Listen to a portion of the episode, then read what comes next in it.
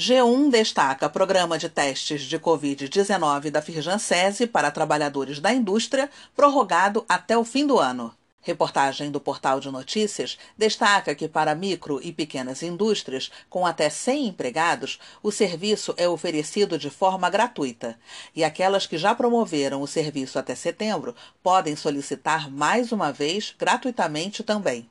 Já para as demais empresas, os testes saem a preço de custo.